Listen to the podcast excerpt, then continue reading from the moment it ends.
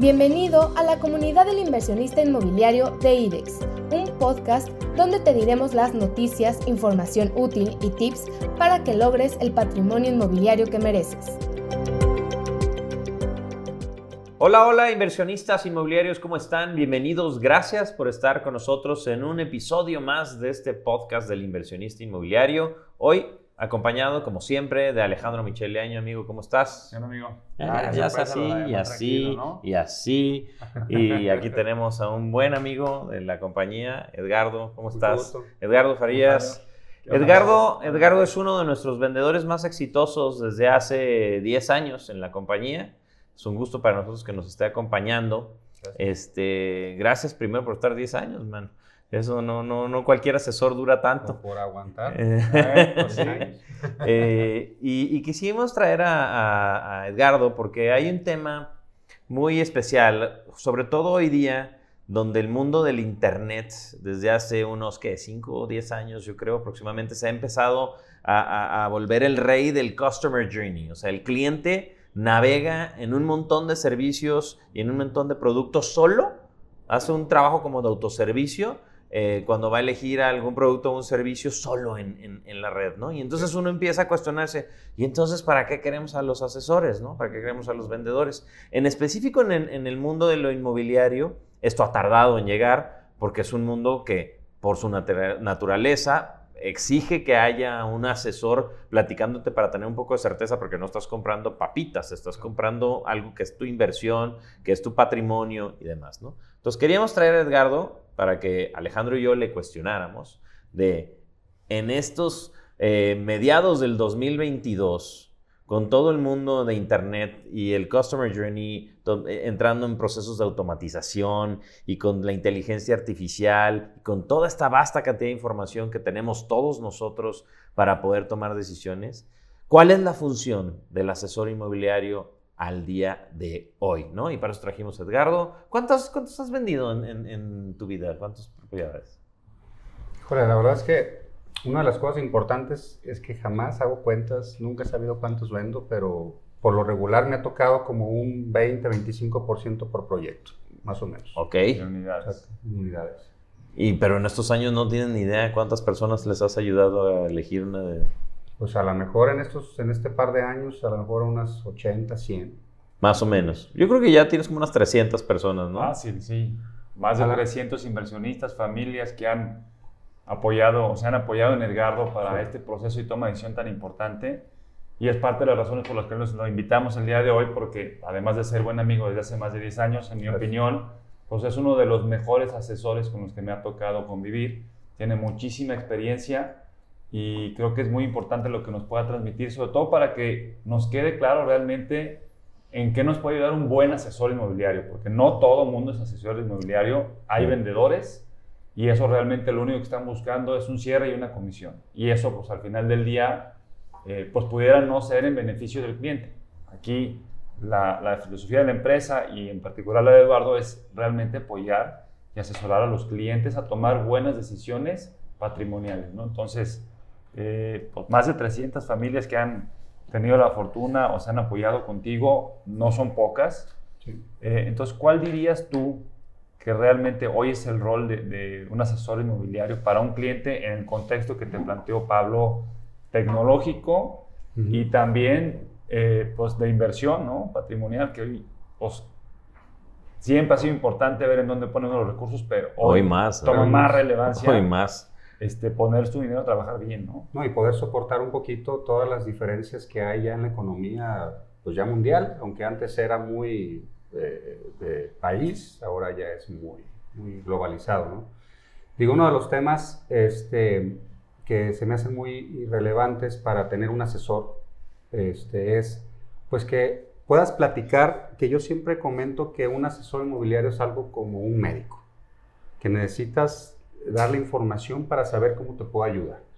Una de las cosas que yo siempre platico con los clientes, ya sea para clientes patrimoniales o clientes inversionistas, que a final de cuentas ya se están uniendo, aunque antes eran muy separados. El tema del inversionista al patrimonial, ahorita ya como que empiezan a, ser muy mezclados. ¿no? O sea, patrimonio te refieres al, al usuario. Al usuario, al que Claro, va a vivir. lo va a habitar el espacio. Ya realmente ya lo toman de las dos de las dos formas, o sea, ya buscan una propiedad donde puedan vivir, pero también que les dé un buen este una buena plusvalía o, o una forma de, de tener su dinero este pues eh, controlado, ¿no? Ujú. Y que no se les vaya a disminuir.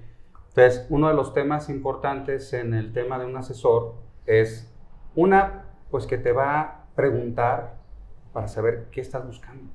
Porque muchas de las veces no sabemos qué estamos buscando. A veces nos interesa mucho la imagen del lugar, pero no nos interesa el tema de la ubicación, dónde nos movemos, dónde están nuestros hijos, dónde no queremos que estudien, que son las preguntas que uno debe de hacerle a alguien que va a utilizarlo de forma este, patrimonial o de usuario, bien decías. Cuando es un tema de inversión, pues muchos dicen, es que pues cualquier ubicación es buena. Sí, tal vez tú eh, puedes tener una buena ubicación, sin embargo a lo mejor no tienes una buena empresa que está construyendo. Que antes, como decían los gringos, location, location, location, sigue siendo una realidad. Sin embargo, ahora entramos a algo que está brincando esa pregunta inicial, que es ¿quién construye? Que ese es un tema muy importante y uno de los temas por el que yo llevo ya, pues ya más de 10 años aquí. Porque de alguna manera muchos clientes pueden ver una propiedad o un proyecto, un showroom padrísimo, pero al final de cuentas, pues no es una constructora que termine los proyectos o que maneje muy bien sus temas legales o que tenga la honorabilidad como para decir, tengo que terminar el proyecto porque ese es el fin. Muchos, como decías, buscan solamente el tema a corto plazo económico y realmente es un tema de los importantes en un asesor este, inmobiliario. Oye, pero a ver, quiero ver, darme un poquito para atrás. Antes, ¿cómo era? Porque ya llevas varios años haciendo esto. Sí. ¿Y cómo ha cambiado? ¿Cómo es hoy ser un asesor inmobiliario? Muy bien, antes, pues de alguna manera solamente lo que hacías era pues buscar clientes, venderles para cobrar una comisión, realmente eso era antes. Era una actividad donde mucha gente pensaba que pues oye, no tengo trabajo, ahora déjame irme a vender propiedades. Porque de alguna manera, pues ah, cuando ya lo tomas como una profesión, pues llega a ser pues muy, muy, este, muy bien, muy bien pagado, muy bien recompensado, que yo lo veo más bien como una consecuencia, una recompensa, más que como una ganancia. ¿no? Este, de alguna manera antes, pues no había tanta tecnología, antes tienes que buscar a los clientes este, por medio de, incluso hasta de la sección amarilla, había bromas entre nosotros, donde pues para cubrir una meta de clientes, pues agarraba la sección, bueno, más bien blanca, ¿no? Las páginas blancas. creo que No eran. sé, ya te, te- te balconeaste en lo ruco que eres, pero sí. No, nada que ver. Bueno, en- estamos en la misma. Pero realmente eso era, buscabas y nombres, más o menos ubicaciones de código postal y empezabas a hacer llamadas. Llamadas en frío. Órale. Antes no había identificadores de llamadas. No, no. Digo que ahí todavía me balconé un poquito más, entonces podían recibir la llamada y te contestaban. Ahora ya es más difícil que alguien te conteste por teléfono. No, yo no le contesto a nadie. bueno, mi Incluso- esposa sí. Sí. pasó otra etapa donde posiblemente no te puedan contestar o colgar, pero ahora ya hay otra etapa donde incluso ya te pueden hasta demandar por estarles llamando, Ya, claro. preguntándote de dónde sacaste mi dato. O sea, han cambiado demasiado las cosas como para que uno también vaya este, revolucionándolo. Ahora, ¿qué ha pasado en este 2022? Pues ahora ya recibimos leads, que antes decías, primeramente, que es un lead? ¿no? Que bueno, pues es un posible prospecto que está interesado, ¿no? Y por medio de Facebook, por medio de Instagram, que ya los chavillos o mis hijos les dicen Insta, que dices, tú pues, sabe que será eso, pero a final de cuentas que me lleguen los clientes como sea. Eh, lo- el Facebook que ha sido pues una de las plataformas que más nos ha traído clientes, pero a final de cuentas volvemos al mismo punto que los, los mismos humanos necesitamos este, la atención de otro humano. Es muy difícil que tú hables por teléfono, escojas y ya tengas algo porque esa sensibilidad todavía no ha llegado de una máquina, ¿no? todavía. Ok. Posiblemente lleguemos para allá. Pero ahorita todavía no te puedo yo, algo que yo veo mucho en los clientes cuando ven un departamento en físico o cuando estás platicando de números con ellos, es la forma de que reaccionan. A veces Tú llegas a un lugar y van serios, normales, y ves al lugar que les encantó, porque cuadra con las preguntas que tú le hiciste, de cuántas de recámaras necesitas, o de qué presupuesto, o en qué zona, qué vista, y les cambia el semblante y ríen. Eso no lo puede ver todavía un, aparato, ¿no? Creo que son de las sensibilidades que tienes, ¿no? Sí. sí, ha cambiado mucho el mercado. Antes, cuando empezó Edgardo, pues obviamente todavía no estaba este proceso de búsqueda de prospectos a través de plataformas digitales y el lead y el seguimiento.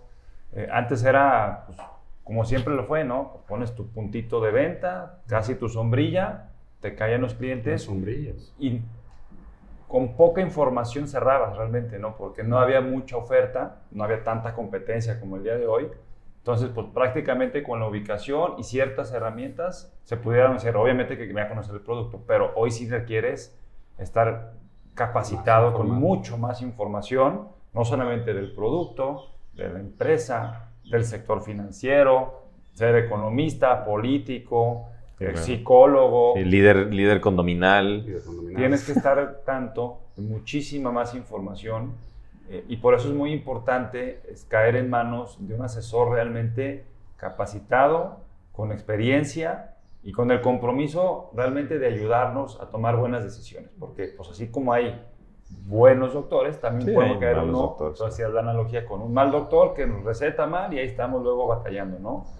Entonces, y yo también veo el rol del asesor es como el vínculo humano, sí. porque al final hay mucha gente allá afuera pensando en invertir, quiero comprar un departamento, quiero invertir en un departamento y, híjole, nomás pensar en el proceso pues por dónde empiezo. Claro. estamos abrumados de la cantidad de opciones que tenemos hoy. Igual pasa el súper hoy, digo, es un ejemplo, y hay 30 tipos de salsas, 30 tipos. Entonces, ¿cuál es la buena? O sea, ¿por cuál escojo? Entonces ahí es muy importante ese rol y ese vínculo que hace el asesor con el cliente, porque al final pues, es quien puede ayudarnos y acompañarnos en ese proceso de análisis y toma de decisiones, porque al final la decisión la toma el cliente. Sí, claro. ¿no? O sea, uno provee la información y más o menos lo vas llevando en los puntos clave que tiene que analizar para que tome la mejor decisión de acuerdo a sus necesidades, sus, sus capacidades, porque luego también hay gente que la embaucan por encima de sus posibilidades. Terrible. Que esa, una de las cosas que ahorita me, me, me en el tema de mucha gente llega a invertir y dice, pues quiero mi primer departamento, eh, me dijeron que es una buena forma de, de, tener mi dinero en una propiedad, ya un departamento, una casa, ¿por qué en una casa no y por qué en un departamento sí? Este, y pues ahora sí que uno todavía no lo sabe, no, no le entiende el por qué, sin embargo, ya los departamentos, incluso las rentas, son un mayor, mayor este, valor que de una casa. Sí, ya estamos rentando más, eh, más caro un departamento que una casa, ¿verdad? Cuando menos un 20-30%, más o menos es lo que tengo en dato. Entonces, una propiedad de 150 metros, que las tenemos muy cercanas, un ejemplo en solares, que lo tenemos muy palpable. En solares, una casa te puede rentarse en 18 mil pesos, de 150 metros, y el departamento lo rentas en 19 mil pesos. ¿El del IVA? Del IVA, de 100 metros. Okay. O sea, es donde dices tú cómo está la congruencia. ¿Y por qué lo atribuyes? Lo verdad es, que la gente, o el nuevo, el, nuevo, el nuevo mercado, si lo podemos llamar así, de personas, o el mismo nicho de personas más bien, que son parejas en su mayoría, sin ya un compromiso, porque ya, ya no hay muchos compromisos en las parejas, buscan algo muy fácil de revender, muy fácil de rentar, y también muy fácil de diluir. Y ya. O sea, de alguna manera una casa es una propiedad como un poquito más, también romántica, porque es un tema que así, pues se educaron o nos educaron a muchos. Tienes que tener tu casa y tienes que tener tu jardincito para que jueguen tus bebés y cosas por el estilo. Sin embargo, ahora también ya llevo a otro tema que ya no hay bebés. Ya ahora, hablando de, de temas, ya tienen mascotas, desde gatos, perros. Perrijos. Hasta víboras he visto que ah, Caray. Este, y de alguna manera es para que digas tú, pues tengo una víbora en casa y pues sea, sea literal, ¿no? este, en este caso, las propiedades en renta eh, pues son muy lucrativas, pero no todas. Eso es importante. ¿Qué es lo que lo hace lucrativo? Mientras más pequeño, es más llamativo para el nuevo mercado. ¿Por qué? Hay varios temas dentro de esta experiencia que los clientes me han platicado, ¿no? Y que de alguna manera vas haciendo como un tipo de estadística. Una de ellas es que las nuevas parejas ya no quieren invitar, así como lo hacemos nosotros o nuestros papás, que decías, quiero tener una casa con cinco recámaras, pero nomás necesitas tres o necesitas dos, sí, pero van a venir visitas de Monterrey y van a venir de Estados Unidos y tengo que recibirlas, tengo que tener un lugar donde recibirlas. Ahora ya no. Ahora ya es, pues tengo una propiedad de 60 metros cuadrados, de 50 metros cuadrados, que es una recámara, que es un loft, pues no puedo recibir a nadie.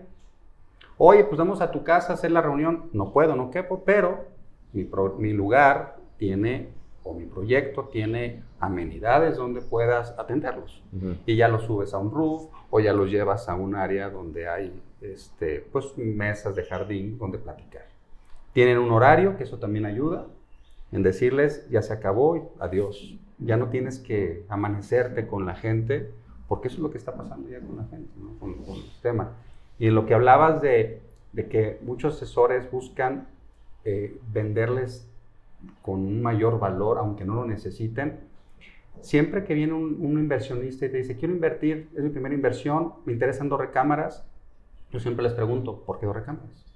¿Quién te dijo que dos recámaras es lo más rentable o quién te dijo que es lo más, este, lo que más te conviene? ¿Lo quieres meramente para rentar o algún día lo vas a habitar?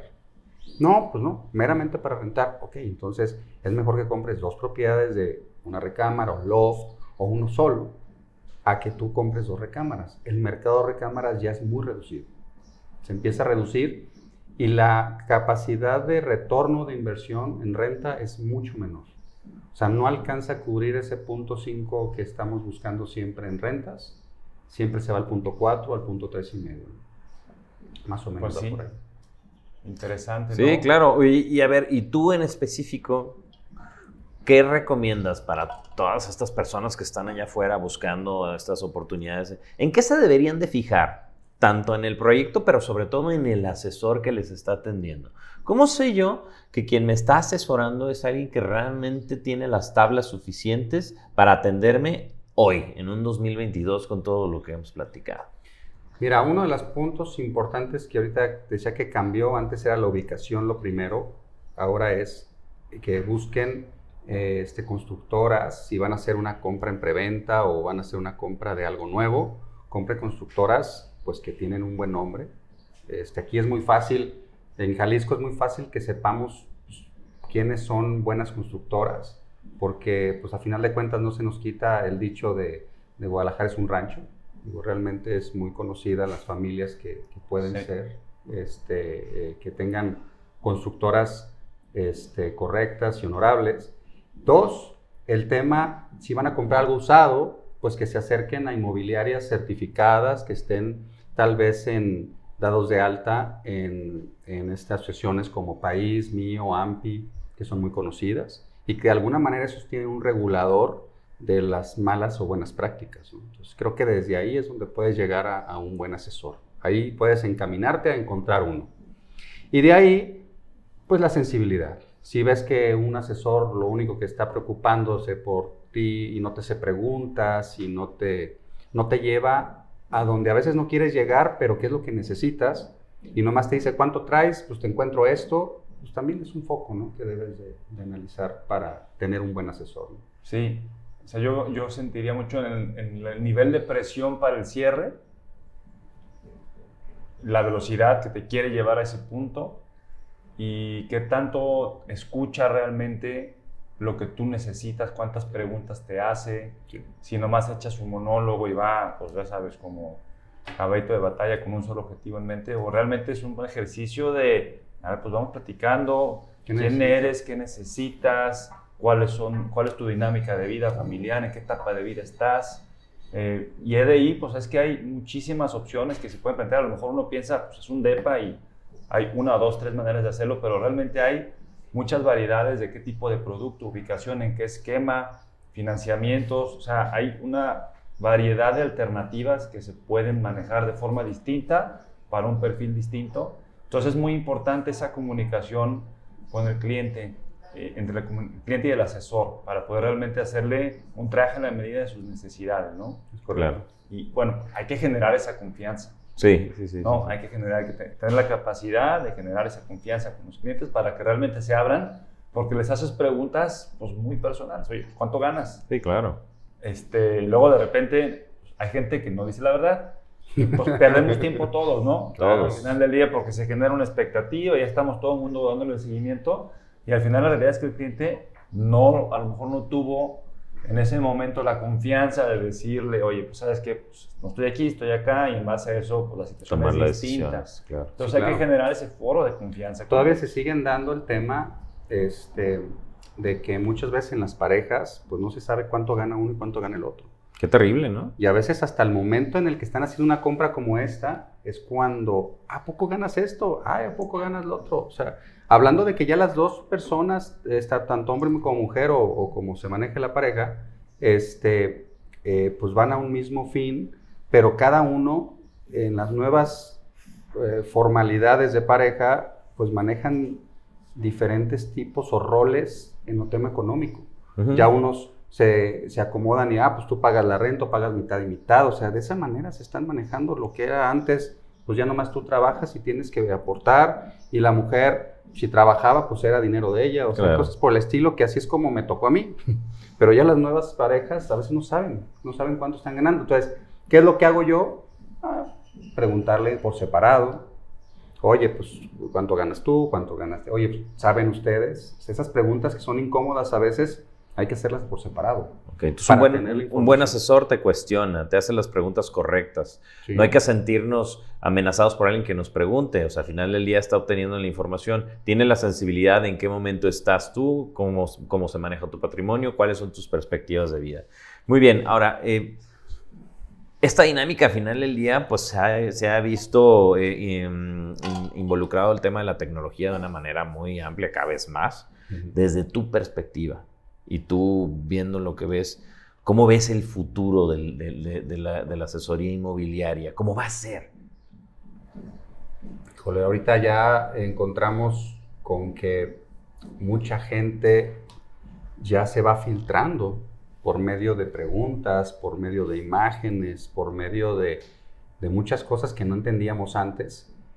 Creo que vamos a llegar a un punto en el que sí vamos a tener una pues, inteligencia artificial que va a llegar casi al punto de, de atenderte al 100%. Sin embargo, siempre va a haber alguien que necesite ese este, estrechar de mano de pues, felicidades, tu, llegamos a la escritura de tu departamento o felicidades, fíjate que encontré el departamento que buscabas.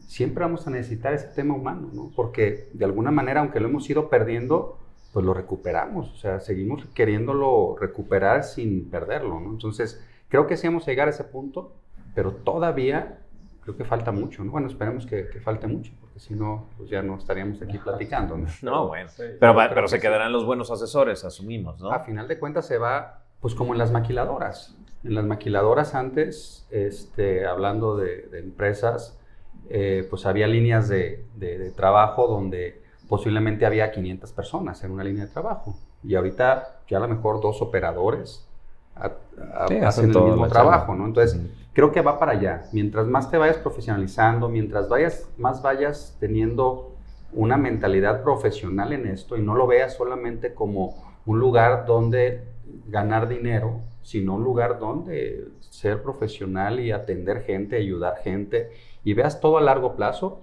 pues sí, te vas a quedar a corto plazo pues este, sin trabajo, ¿no? Creo, en ese sentido. Muy bien, buenísimo. O sea, yo creo que va, va- sí va a incorporarse muchísima más tecnología en el proceso. Todo lo que sea automatizable, repetitivo, mecánico va a desaparecer. Claro. Pero al final del día yo siento que mucha compra o buena parte de la compra es emocional. O sea, hay Buen un punto. factor emocional muy importante en el proceso de compra y más por los montos que o sea, no estamos comprando Sí, sí, en sí. Amazon un cepillo de dientes que a lo mejor pues no necesito, claro, pero claro. por el monto de inversión, por poner mi patrimonio de vida en manos de una empresa, pues yo creo que nunca va a desaparecer la importancia de poder tener a alguien con el que tú puedas tener contacto físico, que te genere ese vínculo emocional, que es quien te está transmitiendo la confianza, porque te hablan de una empresa, Sí, claro. pero realmente con el que estás tratando es con el asesor, con el señor que está enfrente de ti. Con él tiene que haber un vínculo de confianza. Yo creo que no desaparecerá del medio. Si desaparece, entonces, híjole, pues vamos a ver muchísimas fraudes, muchísimas broncas en, en gente que invirtió sin tener este cuidado porque pues ahora sí se va a desvirtuar totalmente el proceso. Lo estamos empezando a ver con las NFTs, con las cripto, con todo ese mercado nuevo que viene. Sí. Se va a perder o se va a deshumanizar una buena parte del proceso de venta y del fundamento de fondo que hay en el negocio inmobiliario. Se va a meter a un tema a lo mejor mucho más especulativo, tecnológico, menos humano. Y a ver, muchísimos temas ahí luego que estaremos escuchando de malas experiencias que se vivieron. Sí, claro, con esas tecnologías. Es que es tan sencillo, pues siempre va a haber un error, tanto el error humano como el error de una máquina. Sin embargo, pues, ¿a quién le vas a pelear en dado caso de que tú metas tus datos y digas quiero esto, quiero esto, y pagues, escritures, y llegue el punto en el que llegues a la propiedad que compraste y que esta no era lo que yo quería? ups, hubo un error en el sistema, pero usted firmó que sí. Ahí está el error. Y es un error que pues ya no tienes remedio. Sí, sí. Se va a poner interesante, se va a poner interesante. Bueno, ya eh, para, para darle conclusión a la plática, desde tu perspectiva, con, la, con, con, lo que estás viendo hoy día, ¿qué es lo que están buscando ahorita, a mediados del 2022, los clientes? ¿Están buscando metrajes de qué? ¿De, departamentos, eh, terrenos? ¿Qué, ¿Qué, qué, te está tocando? ¿Qué están buscando? Este, ya ahorita lo que es el tema de casas, terrenos, creo que eso ya quedó muy atrás. ¿Muy rezagado? Muy rezagado. Ya las casas parece que las cortaron de tajo. Es muy poca las personas que compran una casa. Ahorita lo que están buscando son departamentos. Departamentos con amenidades en buenas ubicaciones. A veces ya ni tanto las amenidades, pero las muy buenas ubicaciones que tengan la posibilidad de bajar y tener muy a la mano accesos, salidas. Eh, los tráficos están siendo más y cada día más este, densos.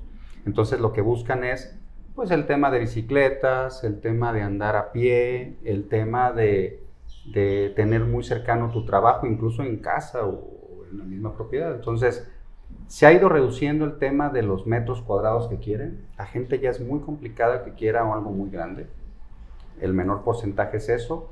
Y ahorita pues ya vamos a, que los departamentos de 50 metros, 60 metros, 40 metros estén funcionando. Creo que eso es lo que están buscando. Precio, inversión lo menos posible para tener un lugar donde ellos quieren. ¿Créditos hipotecarios? ¿De qué tipo de créditos están agarrando?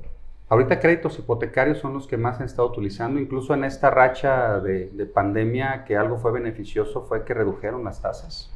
Fue una época de, de reducción de tasas. Ahorita yo creo que va a aumentar, las tasas ya lo saben. siempre son así, van a toparlas porque de alguna manera si no, pues se acaban la construcción y muchas cosas que dependen de eso. Este, mucha gente que tiene buenos puestos, que a veces no entiende que puede o que tiene ese derecho de sacar dinero que tiene ahorrado, lo puede sacar por medio de estos este, instrumentos financieros, por medio de los cofinavits, que se llaman en este sentido así. Entonces, en temas hipotecarios, Creo que es una muy buena, mucha gente le tiene miedo a los hipotecarios, pero creo que es la mejor herramienta para tener algo pues sin tu dinero.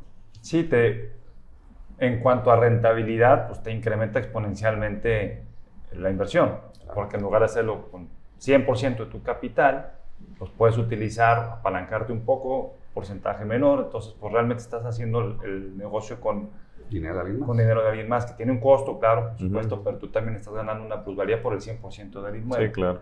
Entonces, bueno, obviamente hay perfiles, hay quienes sí están dispuestos a tomar a lo mejor una estructura, pues no sé si de mayor riesgo se puede decir, porque al final del día, pues, si es un buen producto en una buena zona, pues va a haber mercado que lo rente y que lo, lo recompre. Entonces, no es que ese dinero se va a perder, ya va a ser, pues, ¿qué rendimiento me dio?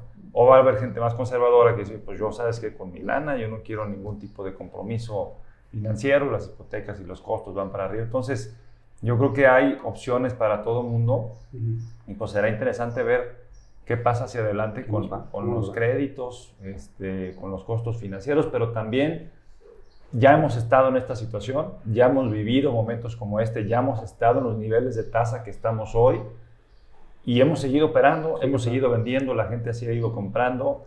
eh, yo creo que también hay que tener mucha tranquilidad, no tomar decisiones con pánico, con miedo, acelerados. Yo creo que son decisiones de largo plazo que estamos tomando en la compra de un bien inmueble. Entonces hay que tener mucho cuidado con ese tipo de emociones dentro de un proceso de compra. Yo creo que a la larga, mi opinión, las cosas siempre tienen a acomodar y a tomar su curso natural. Y en ese entendido, pues es una buena inversión, ¿no? estamos haciendo. Más hay que hacerlo de las manos de gente que conoce del proceso, que conoce del producto, que conoce del mercado, de la zona, de la ubicación, que te puede llevar de la mano, que está preparado como cualquier doctor o como cualquier especialista en ser un aliado tuyo para poder tomar una buena, una buena decisión financiera y patrimonial. No por nada, ya se está eh, por ley implementando una certificación del asesor inmobiliario, que es una excelente Excelente, ¿no? Maravilloso. Oye, pues yo quiero que me atienda un médico profesional, certificado, certificado, un médico Chucky. Este, igual, quiero que me atienda alguien que es un profesional de la atención y de la asesoría inmobiliaria, pues para, ok, yo estoy en buenas manos, ¿no?